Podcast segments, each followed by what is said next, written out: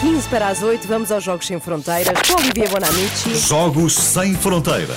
Com Olivier Bonamici. Vamos falar da seleção que levou as mães até ao Qatar para estar junto aos jogadores, que é a seleção de Marrocos. Olha, está Olha que decisão linda, está a resultar sim. Olá, Olivier, Olá, bom, bom dia. Bom dia. Sim, na, na segunda-feira, eh, na segunda-feira falamos do, do, já de Marrocos, mas sobre a- o apoio de todo o continente africano, do mundo árabe, de, eu diria quase todo o planeta, para o jogo hoje contra a França, todo o planeta, exceto eu, se calhar, não sei.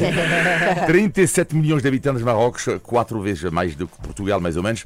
E tal e qual como aqui, a paixão louca pelo futebol, com, no entanto, uma grande diferença. Aqui em Portugal, mal nasceste, já te perguntam eh, qual é o teu clube, e normalmente a resposta é um clube português. Em Marrocos, não. Rapidamente tens que escolher entre o Real Madrid e o Barça.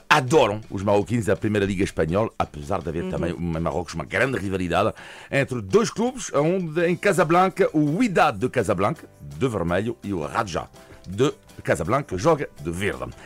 Mas vamos lá, agora Marrocos e Portugal, dois países com uma história interligada. Imagino que todos aqui estudaram eh, a Batalha de Alcácer Quibir, não é? Claro. Faz parte da, escola.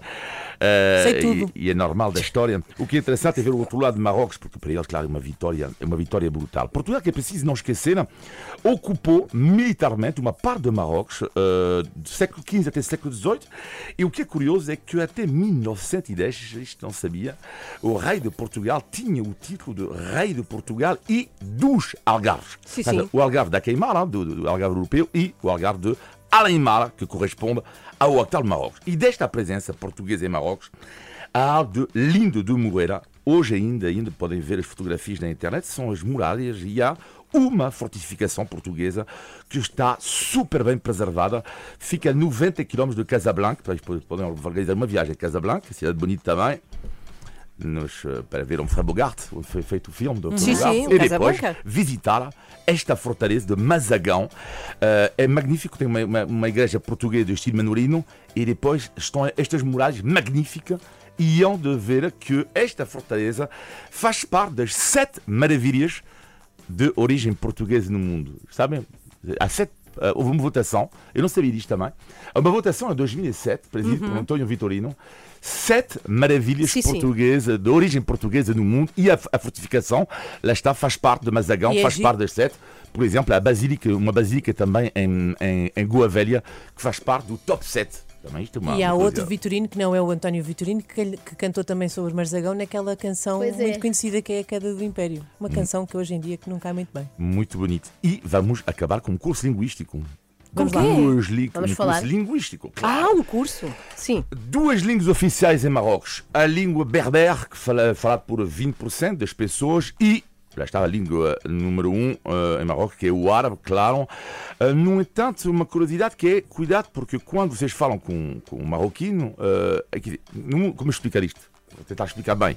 Eh, o- em Marrocos existem, ao nível da escrita, o árabe clássico.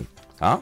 Na Argélia é igual, o árabe clássico. Mas ao nível oral, cada um tem a sua língua que é o árabe, por exemplo, o árabe argelina, o árabe marroquina.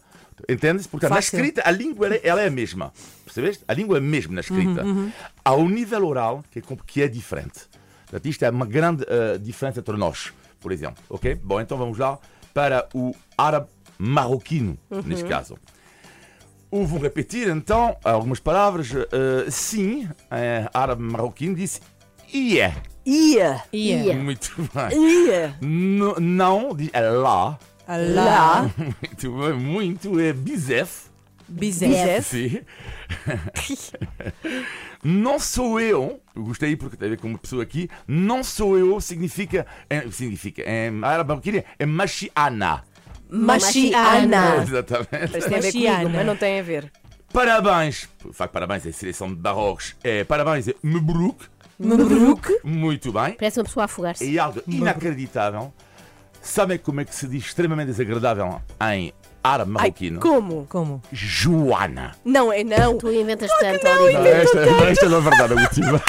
Olha, uma parte de mim, eu, eu fiquei incrédula assim. A última, a Era muito última curto, não é era muito verdade. Eu estava a acreditar. Ela já me conhece. Tu que é isto logo, Eu estava a acreditar. Ó, Olivia, falaste aí do Casablanca e no fundo isto também estava aqui um presságio do jogo de hoje, porque é hoje, não é? É. Porque dizem teremos sempre Paris, portanto, em princípio vai correr bem com a Ah, França. pois é. Ai, pai, eu estou tão Ela é, com, mesmo, com a ela, é, Marrocos. ela é mesmo extremamente desagradável. Não, eu estou Não, ao por contrário, ti, está a torcer por ti, eu estou por Marrocos. E quando Ou eles seja, são as eu mães- quero tanto que Marrocos. Eu quero uma final Argentina-França. São mãe, mãe roquinas? Mãe Roquinhas, exatamente. Estás a falhar, Ana. Adeus, Olivia Bonamici. É a segunda e quarta que Tchau, tchau. pode ouvir aqui, também depois encontrar no site da Renascença. Deixe-se contagiar pela magia do Natal. Boas festas com a Renascença.